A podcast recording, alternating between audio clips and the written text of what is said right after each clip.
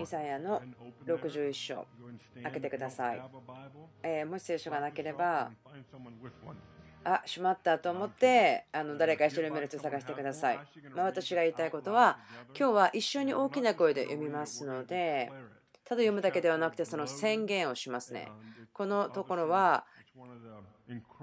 すごく聖書の中でも素晴らしいところの一つと思うんですけども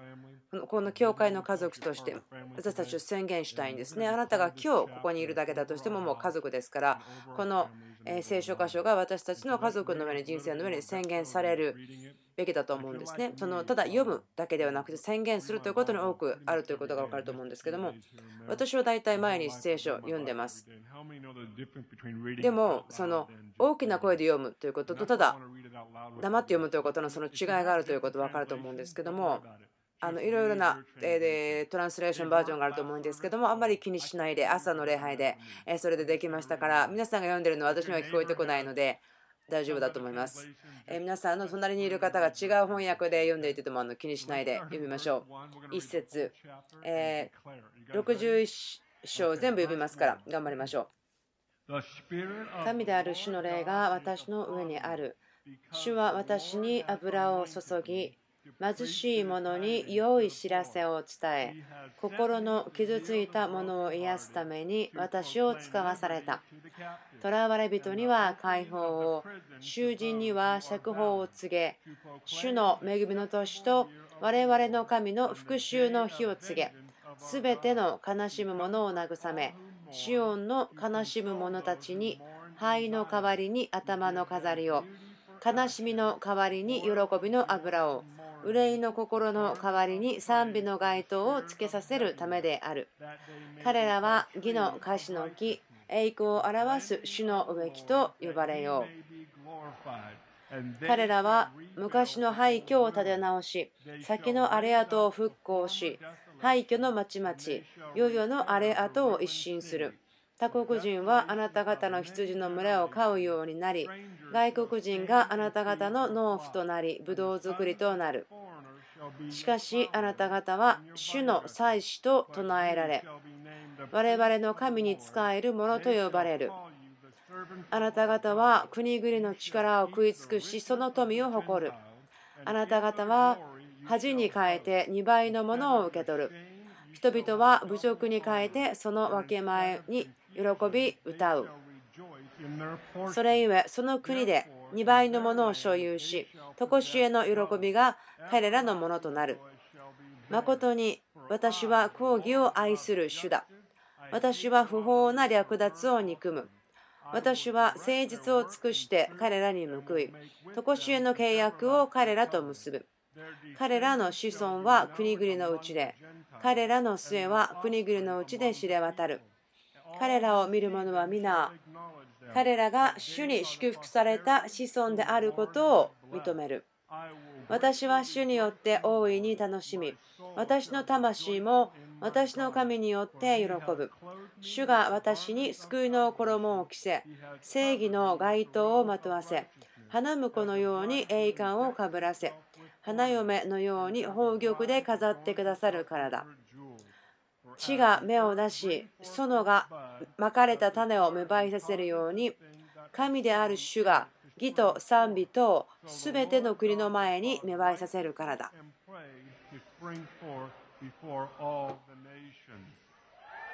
Come on.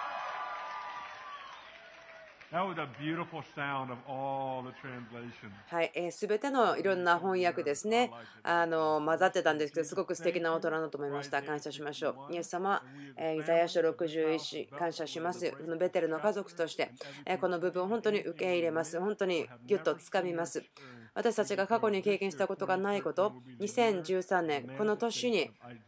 イザヤ書61のその現れがあります。今までよりも大きなえ計りによっての量で表されますように、すべての人に対してそれを宣言します。アメン。はい。ですね、よくできましたね。この、えイザヤ書の61、しっかりと読んで深く味わってくれることを励まします。はい、えー、今日は2013年最初の日曜日ですけども、皆さん頑張って日曜日よく来ました。この地上に住んでいる人類でしたら、その信念っていうのが新しく、え去年から今年に変わる、そういう時にですね、えある程度ワクワクすると思うんですね。ある方はすごく真剣にその変化を受け入れてますし、ある人は、おなんかいい感じがするねという感じかもしれませんけども、皆さん、そのように何かを感じていると思います。私が思うのは、大体パッと去年のことを振り返るんですけども、そしてこの2013年、すごくいい年になるなと思うんです。去年もそうでしたけども、まあ、してはならないことと思うのは、あんまり事柄を短期間で測ろうとしないということですよね。今日と明日で変わらないこととかもありますね。例えば、子供たちがいますね。すごく美しい娘たち、私は働いていますけども、彼女たちがものすごく小さかった時に、そのパントリーのドア、その柱に傷をつけて測るようにこう壁に身長を測っていったんですね。でも娘たちはある日は2時間後とかすごいもう2時間では絶対身長伸びないですよ。分かるぐらい伸びませんよっていうのは分かると思うんですけどでも彼女たちがそういう期待をしてるからがっかりする。でも私たちは彼女に教えて例えば1ヶ月とか6ヶ月とかそれらの期間で測るならば分かりますけど毎日測ったって分かることがないんですね。その長期間の間を空けて測るならば分かる変化が短期間では分からない。自分はですね家族と共にリバベルというところに行っていて7年前にレディングに帰ってきたんですけどもあ本当に大きな成長があったなということを振り返ります。私のまず一つのポイントは毎日毎週毎月とかいう範囲で自分のことを測る必要はないんじゃないかなと思うんです。私は神様がしてくださったことを感謝します。そして本当に少ない部分でしかなかったことということを見ないですね。起こらなかったことをあまり見ていません。本当にこう災難とか悲劇とか何かそのようなことあるかもしれませんけども、それ以外ではあまり自分そういうところに見ない見ないんですね。それをしてしまうと、全体像を見るということを失ってしまいます。で、去年のことを考えて、そしてお祝いをするということ。それが自分自身の人生だったとしても、またその結婚関係であっても、またベテル教会であったとしても、私たちがその成長した部分というのはいろいろあると思うんですけども、まあ、今日はそういうことを話すんではなくて、今日したいことは、先のことを見るということに対して、その健全な良い考え方を持ってほしいんですね。いくつかこうカバーしたいことがあります。時間もありますから。今年ですね、5つぐらいのことを今考えていますね。でもそれが12月に終わるというわけではないかもしれませんけども、今私たちが学んでいること、この個人として、家族として、また教会として。とりあえず今日は、ま、後でまたその数増えるかもしれませんが、まあ、最低でも5つぐらいのことですね、のことを皆さんにコミュニケーションしてみてほしいなということがあります。そのことはすごく良いことなので、自分とてもワクワクしています。ですからテーマは2013ということですね。そして私たちが今いる場所ということ。別にその一つ一つの事柄がえお互いにつながっているというかどうかは分かりませんけどもその2013年についてというところならば大丈夫だと思います。えこの教会に短くても長くてもそのつながってきた方例えば今日初めてという方もいますね。また私の祖父母の時代からいた方たちもいると思うんですね。またはその地理的に無理なので、その iBetelTV を通してつながってくださっている方たちもいると思います。すごく私たちがはっきり分かること、この信者の体ともに持っているものというのが、本当に素晴らしい勢いの行為と流れというものがあると思うんです。何かあなたがしなければならない決断というのはあなたの人生の季節その時の流れていることに対してすごく違うと思うんですけど今ここにその大きな力強い勢いがあると思います。そのことをまず話します。私このことをよく話するんですけども私たちは今素晴らしいシーズンを歩いていますね。もう何年かこのように私たちに置かれた素晴らしい大きな行為ということ、信じられないような神様が置いてくださった行為の中を歩いていますけども、そして私たちはこのことをもっともっと歩いていきたいなと思っています。聖書の中で例えばもうこれ以上求めてはならないということを探すことはできないと思うんですね。探せないと思うんです。聖書の中ではいつも私たちは神様私たちはもっとくださいもっとくださいということだってももうもうこれ以上求めてはならないと言ってることないと思うんですね。その聖書は全ての人々が神様に対してもっとということをこう励ましていくそんなことだと思うんです。なぜならば栄光から栄光へというふうに私たちは前進していくんですね。ある人は、いや、自分今そういうふうに感じないんだよね。こうそのような一方的、一方通行、栄光から栄光へ、もう決まってるところから決まってるところへ、何かそのようなところではないと思う人たちがいると思うんですけども、もし神様を愛してあなたが人生を主に捧げているならば、あなたはそれをまだ気が付いていないかもしれないですけれども、そのような前進しかないんです。大丈夫です。笑ってください。神の御国というのは栄光から栄光へ、そして栄光から惨めなものへというそのような方向はないんですね。もう一方通行ですから、もしあなたが信者であって、心を全部主に捧げているならば、神様はもうあなたの道を全てその一方通行で行けるようにしてくれていますから。それが御国がどのようにして動くかということですね。前進しかないんです。後ろに下がってしまうことはない。私すごく今の言葉にこう風が動いてるようないい感じがするんですけども私だけでしょうか、え今年は、えクリスマスプレゼントに新しい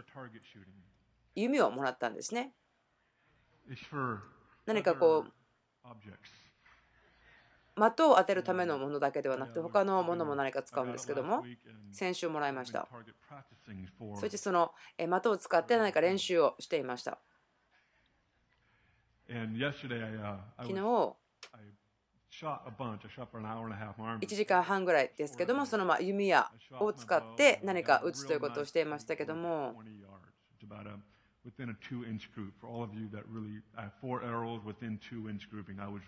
えその2インチの何か的を矢を使って撃つと思うんですけども、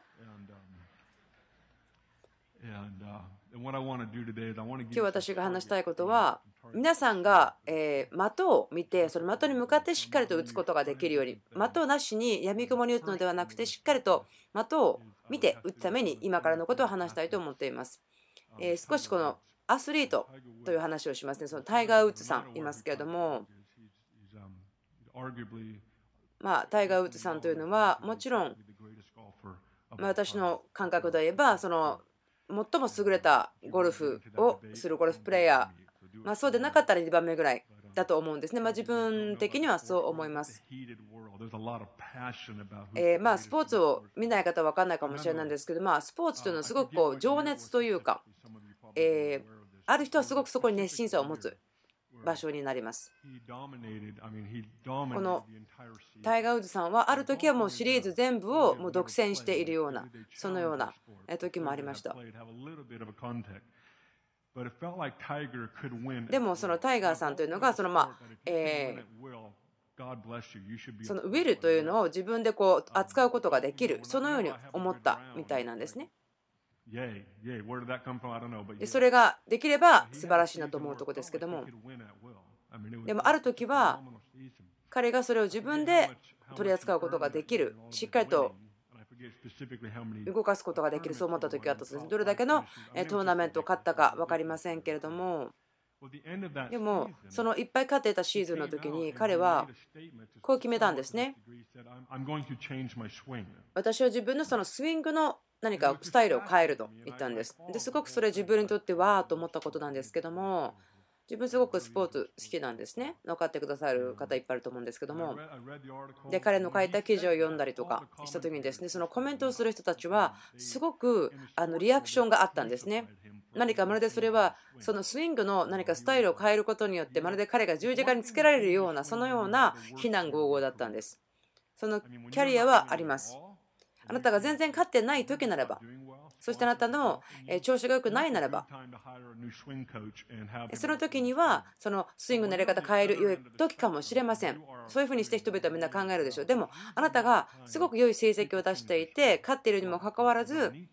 別にあなたがスイングの方法を変える必要はないんですけども変えるならばというふうになるでしょう。その彼がタイガー・フッズが言った理由は私はそれによってもっとよくやることができるというふうに言ったんです。そしてその18ヶ月後ぐらいだったと思うんです大体それぐらいですね。何ヶ月間か経ったと思っていたんですけども大体18ヶ月1年半だったと思うんですけどあまりタイガー・ウッズさん上手ではなかったんですね。うまくできなかった。まあ大丈夫ではあったんですけども以前のように独占優勝とかそういう感じではなかったんです。で、まあ、1年半過ぎたんですけども、そこでやっとつながったような感じなんです。そして彼は、えトーナメントを独占優勝しているような彼の普通のモードに帰った。彼はとても成功している人ですね。その私たちが知っているその、えアスリートの中でタイガー・ウッズさんすごく成功している方だと思うんですけどもそのベテル教会、この私たちのこの家族にあたっても思うことがあります。何か神様が言っているのは、あなたが望むならば新しいスイングの方法を教えますよというふうに言ってるんではないかと思うんです。例えば変えるということが普通ではないならば勢いとか流れ行為がある時に変えないということが普通というならば例えば70歳から新しいことをすることができる人もいますよね。何か他のムーブメントの方ではありますけども素晴らしい方をしていますね。自分が10代の時にその方を見上げたリーダーとしてはすごいなと思っていました。神様がしていることを共に見てきたんですけども最近彼が私にこう言ってくれたんですね。何かその会話の中ですごい重大というわけではなかったかもしれないんですけど自分そのことを覚えているんです。それはこんな感じでした。あなたが経験しているその行為というよりそこに神様のものなのかそうでないのかということです。でそれすごく自分に刺さりました。なぜならば、神様はもちろん好意を持ってきてくださいます。そうですね。時々そのチャンスとかがあなたの道にやってきます。そしてその状況が全く正しいように見えるけど、神様はそれをあなたにノーと言ってほしいと。私がちょっと今話したいところは今私たちはここで信じられないような行為の勢いがあります。ですから私たちが理解するそして認識することとても重要だと思うんですね。この行為に神様がいるのかいないのかそれを理解することはすごく重要だと思います。私そんなにまだ年は取っていませんけどこのことを考えることができるぐらいには生きてきました例えば自分たちのなんて実際の状況に見合うだけのものではないそれ以上の大きな行為をいただくこともあります。である時は来た奉仕のお願いも全て行く全部それに参加するそのような時もありますね。それが別に悪いわけでもないですね。そのようなシーズンは今私たちが歩いているところではないんです。もう私たちが素晴らしい驚くようなま行為というか機会が与えられてからもう何年も経ってますね。今私たちがその教会として家族として今経験している現実があります。そのような季節の中で私たちが気がつくことはすごく重要なことがあると思うんですね。その認識すること。神様がこの行為、このチャンスの中にはいるのかいないのかということですね。とても興味があると大事なことだと思います。あなた自身で学べることもあります。そして一緒に学べることもあります。ですからそれは他のスタイルのスイングがあなたにとって使うことができますよ。どうしますか？ということだと思います。何回か前の日曜日で超えましたね。私たちはビルさんこう言ってます。奇跡というのは普通になってきました。ですから、普通ではない奇跡の季節がこれからやってきますよと言ったんですね。そして、まだ私たちは前進し続けて、もう全部終わったわけではないですね。まだ打ち破りを求めて前進しています。ということは、もっと新しいレベルに行くわけですから、同じだけの成功をしなくてもいいというか、あるわけですね。成功ができないということもあるわけです。でも、私が信じているのは、今がその新しいスイングを学ぶシーズンだと思います。キャンプファイヤーから離れて火を起こすことできますか？炎がないところで火を起こすことができますか？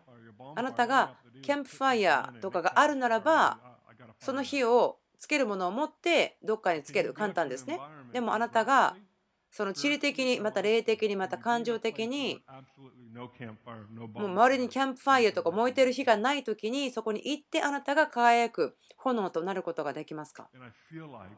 私こう感じますね。心の中で燃えてることがあるんですけども、まあ、皆さんがどう理解するかわからないけど皆さんのレベルで受け取ってほしいんですね。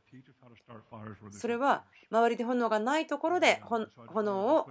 つけることができるそのような新しいスイングが私たちにどうぞという形で提供されているんではないかなと思います。2つ目というのはラジオを聞いていました。よく聞くんですけどもそれは2013年その選挙の話でしたけどもそのセーラさんという方ですね。皆さん知ってるかもしれません。私セーラ・ペラさん好きですね。なぜならば彼女はその狩りをするんですねもう少しそういう人たち必要と思うんですけども。そして彼女アラスカの出身ですね。アラスカ出身の方いますか？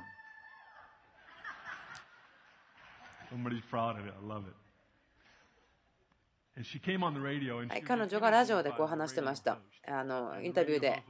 質問されてましたけどもその政治的なキャリアの話とかいろいろしてましたね。その時にみんな彼女のことを知りたかったのでいろんなインタビューとかがあったんですけども。その全体像は覚えていませんけれどもその選挙に出ていた方ですね。でその質問はこうでした。あなたがそのあなたの政治的なキャリアの中で学んだことなんですか？重要なことは何でしたか？というんですね。彼女こう言いました。私がその公務員的な仕事とか、またその政治家として出だした時にある人は私にこう言ってくれました。名前は言わなかったんですけど、私よりも経験のある方が来てこう言ってくれたんですね。あなたが政治とか、その政治家になる前にあなたがその決断をしなければならない。あなたはよく食事をするか、またはよく寝るかということです。分かりますか？今日決めなさいね。あなたは豪華な食事を食べるか、良い眠りを持つか、どちらかですよということ。その意味は、あなたが毎晩寝るときに、他の人は賄賂を払ってあなたを買うことができないから、よく眠ることができる。そのような意味です。何年か前にですね、私聞いて、その自分の頭に残ってたんです。私はよく眠りたい。その豪華な食事をワイルによって食べるのではなくて、正しいことをして、しなさいと言われたことをして、その良い眠りを持つ。ある決断というのは難しいかもしれませんけれども、ある事柄はその決めるときにその小さなことがすごく妨げになるかもしれません。例えば簡単です。ゴミとか、道を歩いてるときに、あ、あのゴミ拾っておけばよかったとか、それもその思うことですよね。私が思ってるのはその管理するということです。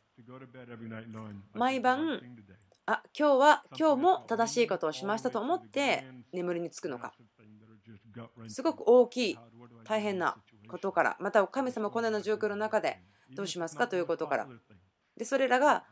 よく皆さんが知っているような知られている正しいことをするということでなくてもそう思うんです。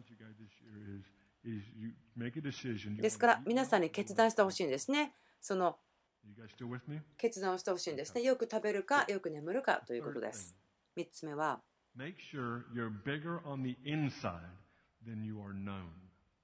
あなたが知られているよりもあなたの内側の方が大きいということです。あなたが人々から思われている、知られている以上に内側が大きくなっているということです。リバベルというところにいましたね。えキースさん、リスさん、リスさんさんという方たちいましたけども、川の近くに住んでるとても小さいところなんですけども、まあその西という意味だと自分は思ってたんですけども、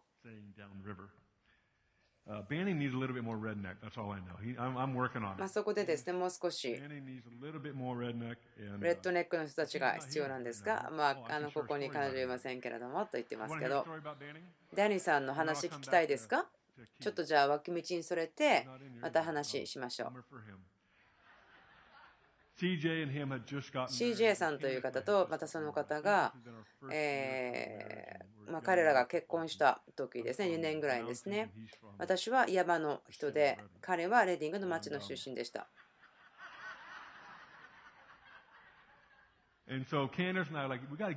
私たちあのメキシコ行ったことあるんですね、一緒にその選挙の旅行とかですね、いろいろ一緒にしてきたんですけども、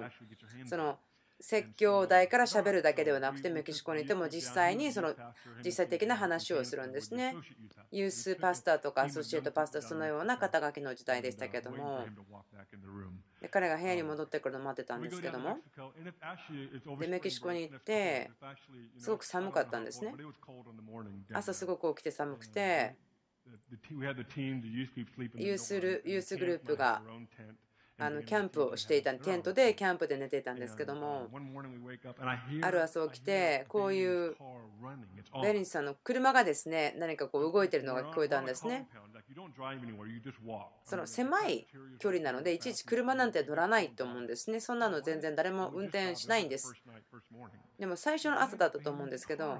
なんでそのベンさんの車オンになってんのかな？なんで車エンジンかけてんのって言ったらこう言ったんですね彼あ僕車の中で自分の服を温めてんだよねって言ったんですね。えー、思ったんです。こう言ったんですね。自分の車を温めてその中でお洋服を温めるんです。ヒーターをつけてお洋服を温めていたと。もう私その人すごく面白いと思うんです。大好きなんですけども今年はですね、お洋服を温めてくださいという年なんです。はい、えー、あなたが知られている以上にあなたの内側の方が大きくあるべきということです。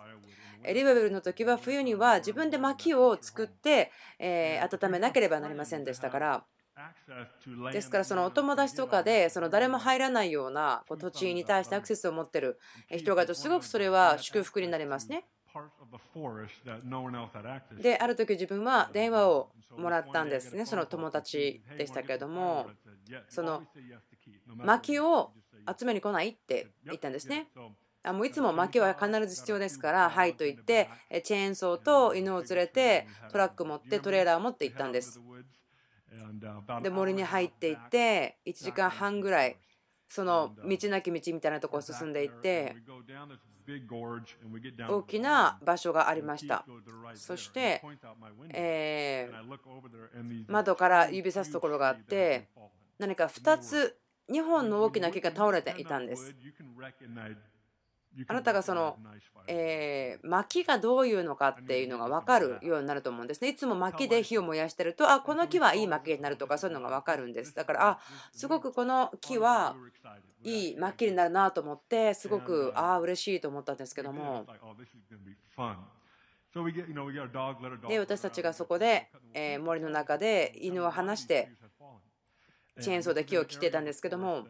倒れていた木をその巻き用に割るというところがあったんですね。でキースさん説明してくれたんです。ここはある会社の人たちが木を切りに来たんだけれども全部を切ってしまうんじゃなくて何か真ん中のいくつかを切っていった。必要なところだけを切ったのでそこには隙間が空いていてそして嵐が来たらそのとても高い背の高い木であったんですけども2本立って入れなくてその嵐で倒れてしまったということなんです。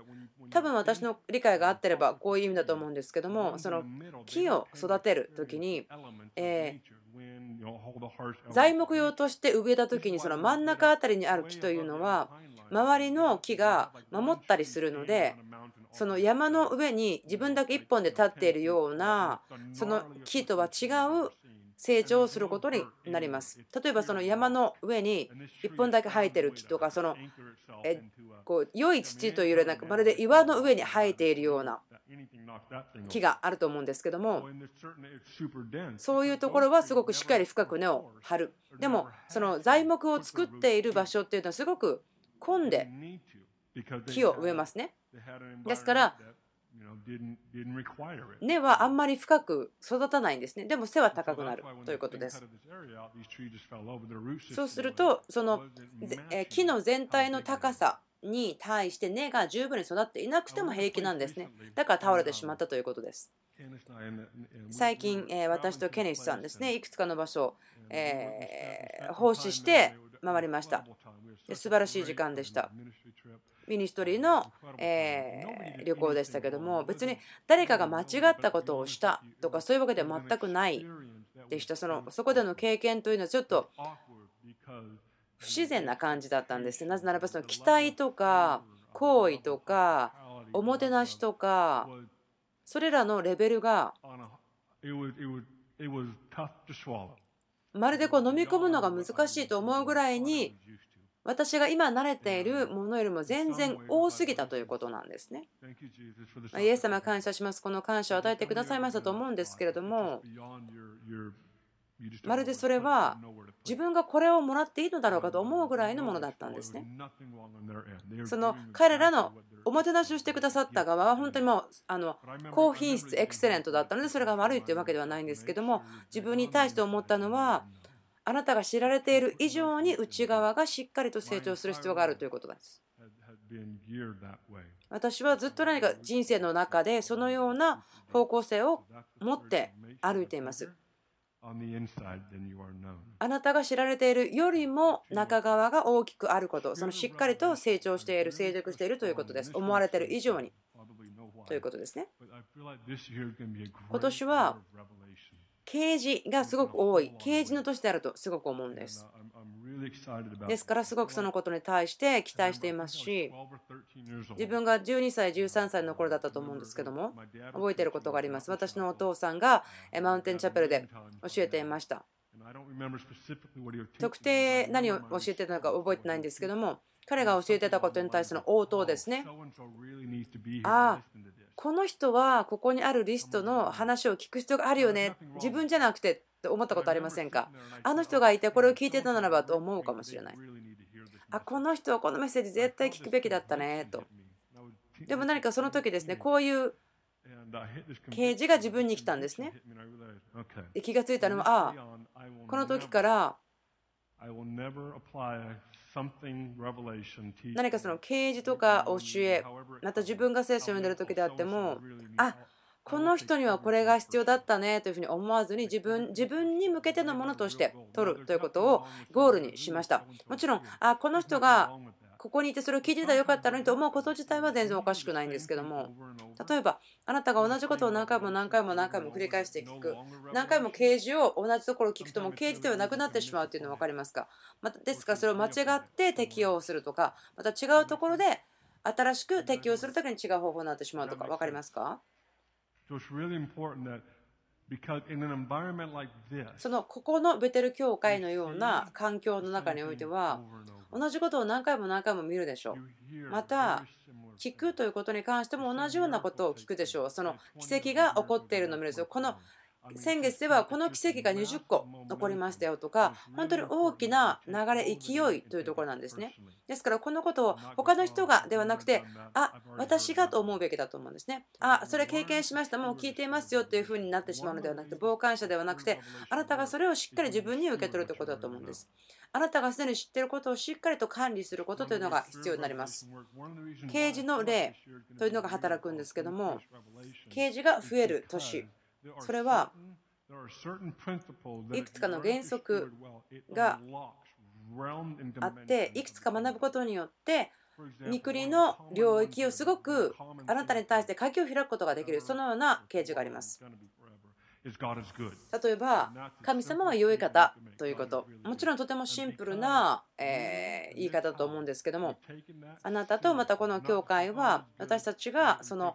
いや、そうだよね、神様いい方だよね。と言って軽く取ってしまうんではないんですね。それを本当に深刻に、真剣に取る。そのことによって、聖書箇所に対しても新しい理解を与えます。し、また神様が何をやってるのかなということとか、その多くの目が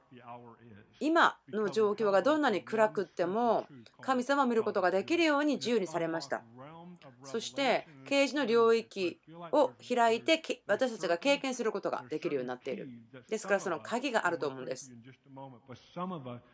私後で祈りますけどもある方にとってはあの20年とかまたはその30年ぐらい今朝私が祈ってたことがあるんですね。主が言われた感じがするのは何かのことを20年とか30年間その打ち破りを待っているということその一つの鍵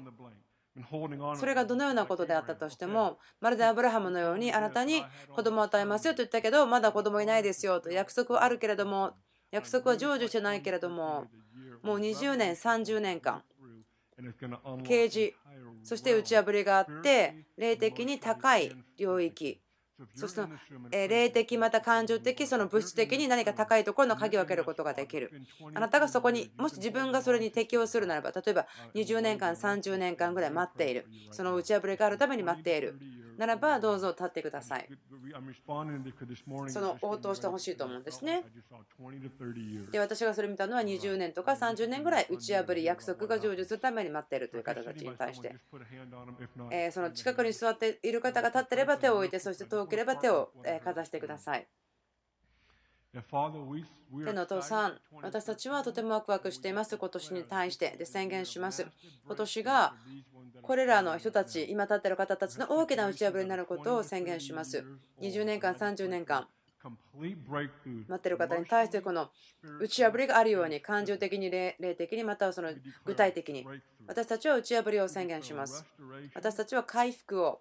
宣言しますまた私たちが過去の20年間、30年間、取られたものが何倍にもなって返還されるようにそのことを宣言します。関係とか経済とかリソーシスとか人生をどのように生きる繁栄とかそのようなことであったとしてもそれが何倍にもなってもう一度与えられるように2013年はあなたにとって良い年ですよ。ということを言います。アメン。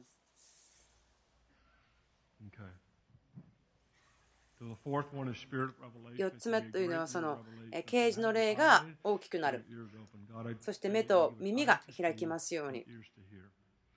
目は見るため、耳は聞くために主が作られましたとあります。もう一つですね。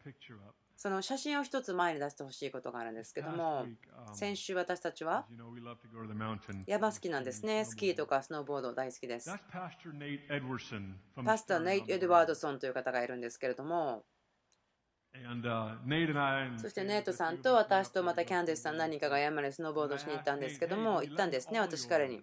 あなたの上に油注ぎしてもいいですか？って言ったんです。そ僕たちがお互いを信頼するということは、その町が変革されるということです。その信頼ということです。まあ、今の写真は、ま楽しいかなという意味でちょっとつけたかったんですけども、信頼するということです。最後のところは信頼です。今年は信頼するという年になると思います。この部屋の中にいる人、例えば、満たしがありますよと思うことなんですね。その健康を受け取るための歩みをしている人、信頼の年だと思うんです。そしてこの部屋の中にいる中で、その健康が必要ですよという道ではなくて、もう今、健康ですよという、そしてこの周りの世に影響を与えていますという人は、もっとあなたも信頼する年になると思います。信頼するというのは大きな課題です。信頼というのは、ボビー・コーナーさんがですね、え去年1月か2月ぐらいにいたと思うんですけども、多分新年の年だったかもしれませんけども、彼が教えてくださったことですね、マリロさんとかボビー・コーナーさん2人お話ししてくださったんですけども、え書き出したことからまた読んでいたんですね。でボビーさん、こう言いました。去年は、え2012年というのは、すぐ従う年にしなさいと。すぐ従う。多分彼が話したこと皆さん覚えてるかどうか分かりませんけれども。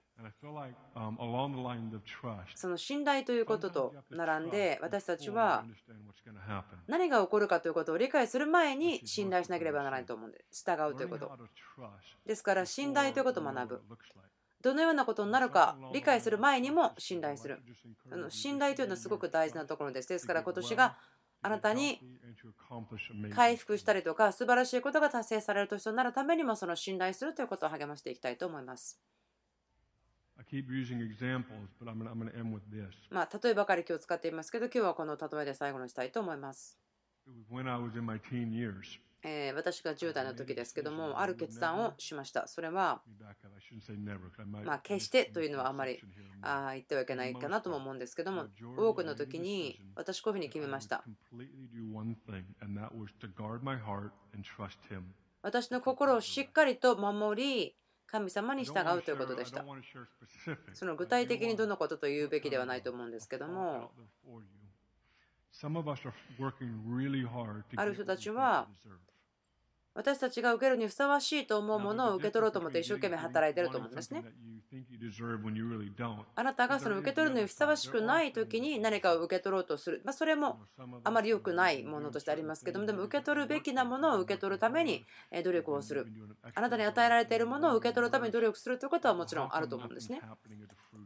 何か一生懸命熱心にやっているけれども正しいとされることをやってるけどもなんで変わりが変化がないんだろうかと。ネヘミヤ言ってますよね。私これだけやりましたよ。だから覚えてくださいということを神様に言っていますね。何かここでも一生懸命得よう得よう得ようとしてしまうのは自分中心とか自分を見てしまうこと。でも自分が決めたのは心をしっかり守ること、そして健全にすること。それをすれば神様が私の面倒を見てくださるということ。決断をしました。でも自分の人生があまりまだそんなに長くないけれども、でもそのことは分かります。それをよく聞きました。自分が決断をしたことによって神様が助けてくれています。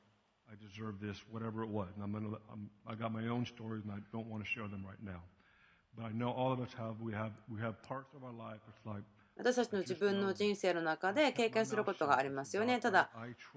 神様に信頼するので、またこの問題とかに対して神様がえ関わって取り扱って助けてくださるのを信頼するので、そのことが私のタイミングでは起こらなくても、もうほとんど起こりません。神様のタイミングなので、信頼するということ。でもそれがそのように信頼に心を守って神様を信頼すること。それによって神様が全てのことを成してくださったということを何回も何回も何回も見ていますし私がこれが正しいと思っている以上のものをいっぱい受け取ることができました。ですからその信頼ということがあなたにとっても大事だと思うんですね。あなたが神様を信頼するということ。神様に信頼することが足りない時に自分で自分を営業していっぱい売ろうかなというふうになるかもしれません。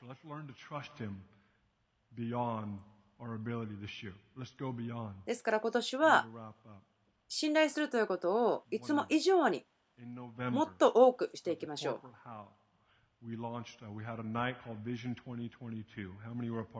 そのビジョン2022というのがありますけども、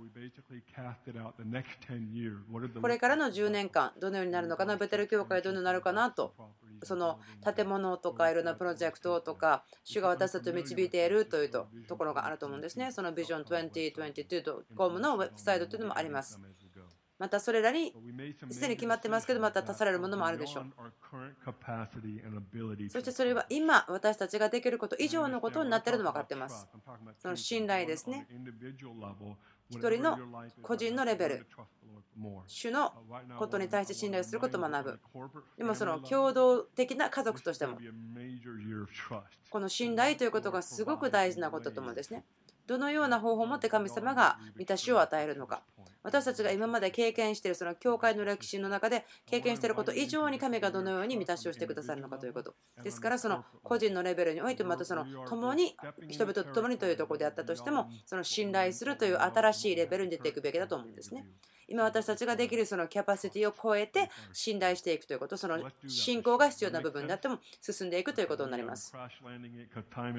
まあ、時間切れみたいな感じで、えー、終わってしまったんですけどどうぞ皆さん立ってください。今祈りましょ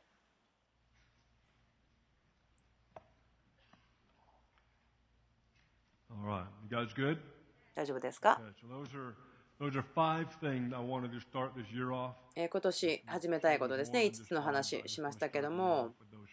これらのことで今年を始めていきたいと思っていました。イエス様、この素晴らしいグループを感謝します。あなたが私たちにその2013年、良い年を与えてくださっていることありがとうございます。私たち今日この話をしましたけども、今年が本当に素晴らしい、素晴らしい、素晴らしい年になります。いろいろなことが起こっていきます。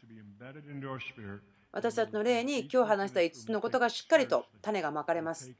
まかれました。そのことを感謝します。今年のゴールも進んでいくことができますように。一人としてまたその共同体として。アメン